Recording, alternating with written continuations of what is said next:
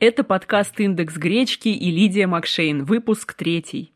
«Индекс гречки» – первый бизнес-подкаст на русском языке о продуктах, трендах и стратегии устойчивого развития. Как независимый директор и консультант, я помогаю бизнесу создавать и продвигать бренды ЗОЖ, находить точки роста прибыли, чтобы это приносило пользу бизнесу и людям.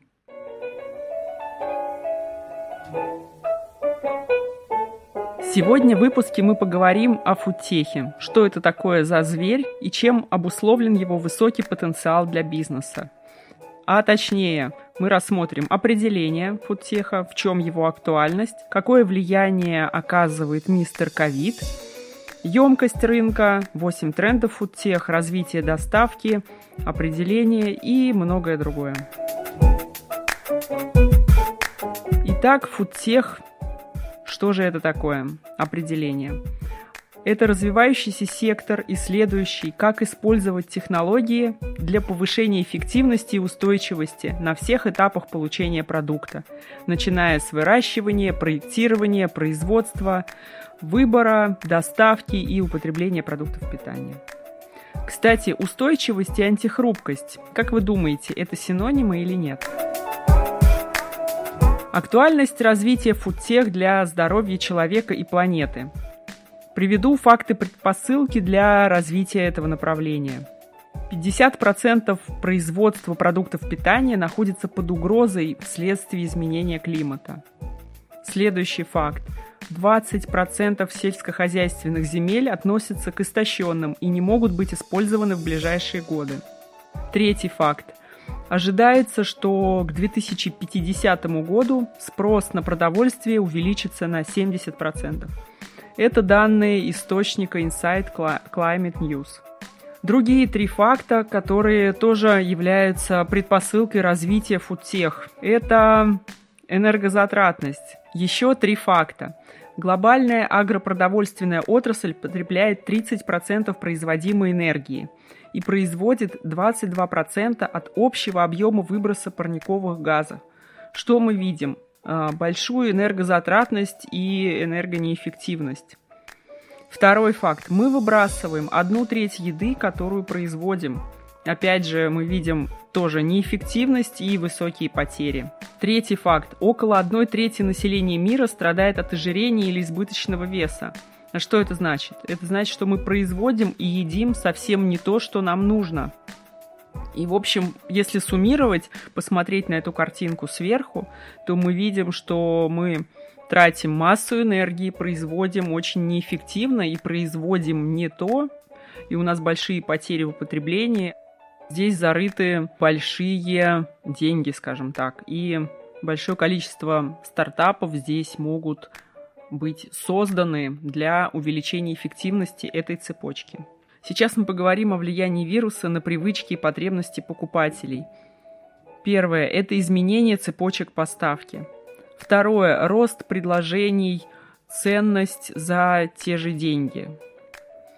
Третье – вызванное уединением дома – это рост приготовления еды и снижение потребностей в сервисах, отелях, кафе привычки и потребности долговременного эффекта я бы назвала такие. Смещение каналов потребления объемов, а, рост e-commerce в том числе, пищевая безопасность и локализация и превентивный подход к здоровью, потребность в продуктах для здорового образа жизни. Потому что когда непонятная история с вакцинами, лечениями и так далее – мы можем рассчитывать только на иммунитет, который поможет нам пройти сквозь э, вирус и заболевания наилучшим образом. А сейчас рассмотрим емкость рынка фудтех. Forbes оценивает индустрию фудтех к 2022 году более чем 250 миллиардов долларов. В 2018 году компании из отрасли фудтех получили инвестиции на сумму 17 миллиардов долларов. То есть, увидите, здесь э, кривая роста, она достаточно крутая. Сколько же в евро составляет весь рынок питания? Мы рассмотрим от начала, от выращивания до, до употребления. Средства для выращивания производства 500 миллиардов. Непосредственно фермерское направление выращивания 3 триллиона евро. Платформы, трейдеры, рынок составляет 1 триллион евро. Производство продуктов питания 4 триллиона. Ритейл, доставка, употребление 6 триллионов. То есть наиболее плотно сейчас по насыщенности стартапов в последних двух сегментах. Производство продуктов, ритейл и доставка. Какие же тренды есть и как они развиваются сейчас? Рассмотрим 8 трендов. Первый – доставка, delivery стартапы. Доставка стартапов по-прежнему остается тем местом, куда инвесторы вкладывают основную часть своих денег, когда смотрят на фудтех. Но не будем забывать, что сектор доставки продуктов питания – это менее 1% всего рынка розничной торговли продуктами питания. Поколение Next, предпринимателей фудтеха и инвесторов, для освоения полно места на оставшихся 99% рынка – это другие тренды, начиная с сельского хозяйства, производства и потребления продуктов питания, о которых мы сейчас и поговорим. Добавлю высказывание основателя Додо Пицца Федора Овчинникова по теме доставки. Как собираются зарабатывать агрегаторы на доставке большие деньги в долгосрочной перспективе? Сегодня они сжигают невероятные суммы. Доставка – это сложный, низкорентабельный бизнес. На нем, безусловно, можно зарабатывать, но здесь нет огромной маржинальности, к которой привыкли большие интернет-компании. А в текущем виде, когда агрегаторы датируют рынок, пытаясь его вырастить, есть только огромные убытки. Возникает вопрос в том, будет ли большая прибыль в будущем, которая сейчас оправдает эти огромные инвестиции. Конец цитаты. Мое личное мнение, агрегатор доставки – это блок, который рискует быть вытесненным или уменьшенным в условиях снижения доходов населения, развития онлайн-технологий и быть замененным на приготовление еды дома, на собственную доставку заведений и продажи категории готовой еды ритейлом. Ресторанные сети сейчас массово поставляют в ритейл. Интересно будет услышать ваше мнение, приглашаю к дискуссии в соцсетях. Следующий тренд фудтеха биг дата для ритейла и прозрачности. Тренд идет от потребностей потребителей. За последние пять лет менталитет потребителей в пищевке развернулся в сторону осознанного потребления. И теперь, словно в киножурнале «Хочу все знать», потребителям важно, откуда берется еда, как она была приготовлена, является ли она, что называется, устойчивой и произведенной локально, то есть рядом. Следующий тренд – plant-based стартапы, которые развивают продукты на растительной основе. Ну, здесь помимо аналогов, растительных аналогов молока, есть два известных стартапа Beyond Meat и Impossible Foods, которые находятся в центре внимания и шагают по планете в сегменте хорика и ритейль. И также другие менее известные стартапы, которые тоже развивают эту тему. Следующий тренд, запомните эту аббревиатуру. Digital Native Vertical Brands. Цифровые нативные вертикальные бренды. Это новые бренды продуктов питания, созданные стартапы, которые появляются чуть ли не каждую неделю и имеют большой потенциал. Поясню по поводу этого понятия. Цифровые нативные вертикальные бренды. DNVB. Это бренды, рожденные в интернете, они сосредоточены на работе с клиентами и в отличие от обычных брендов электронной коммерции, вертикальный цифровой бренд контролирует собственное распространение. То есть продукты поставляются напрямую от производителя и продаются напрямую конечному потребителю. Что это дает? Это дает двойную валовую прибыль по сравнению с обычной розничной торговлей.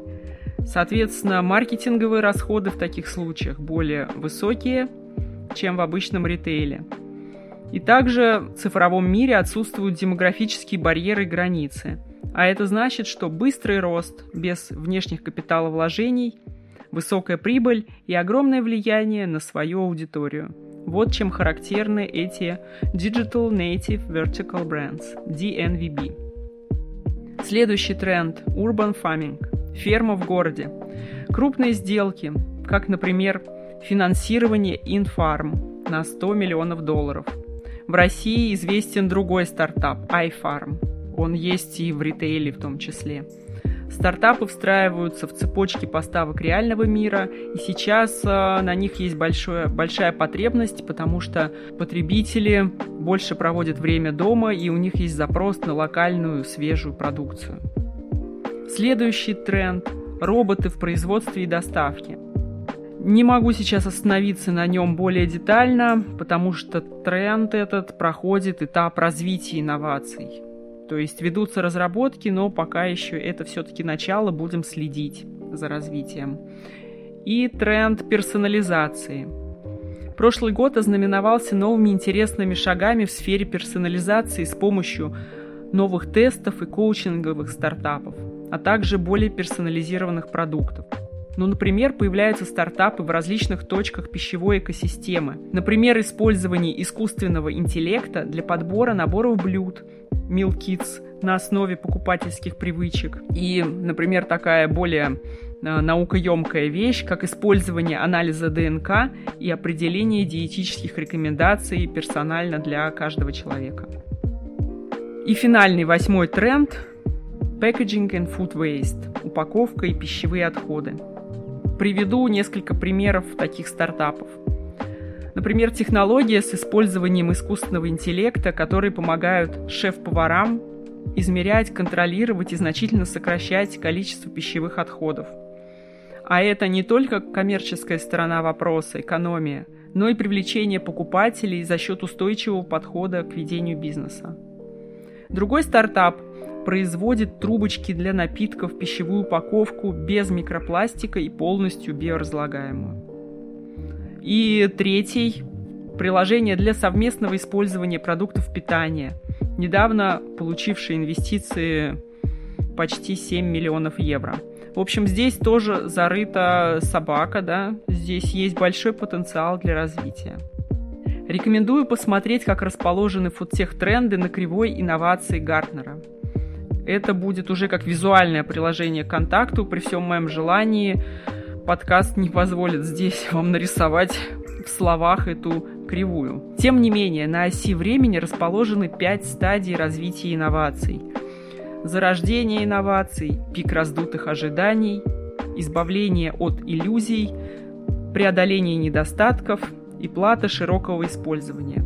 Как говорится, лучше один раз увидеть, поэтому заходите к нам на огонек и смотрите картинку. вами была Лидия Макшейн. Как независимый директор и консультант я помогаю бизнесу создавать и продвигать бренды ЗОЖ, находить точки роста прибыли, чтобы это приносило пользу бизнесу и людям. Также я помогаю стартапам и бизнесам, которые не хотят терять время и деньги на хождение по граблям, изобретение велосипеда, когда речь идет о развитии бизнеса, путем разработки стратегии и ее внедрения. Форма для связи на сайте Макшей News. Пожалуйста, пишите. Индекс гречки – это первый бизнес-подкаст на русском языке о продуктах, трендах и стратегии устойчивого развития. Сайт индексгречки.рф. Все иллюстрации и материалы будут как на сайте, так и в соцсетях. Вопросы, комментарии, пожелания – welcome. Подписывайтесь и до новых встреч в эфире.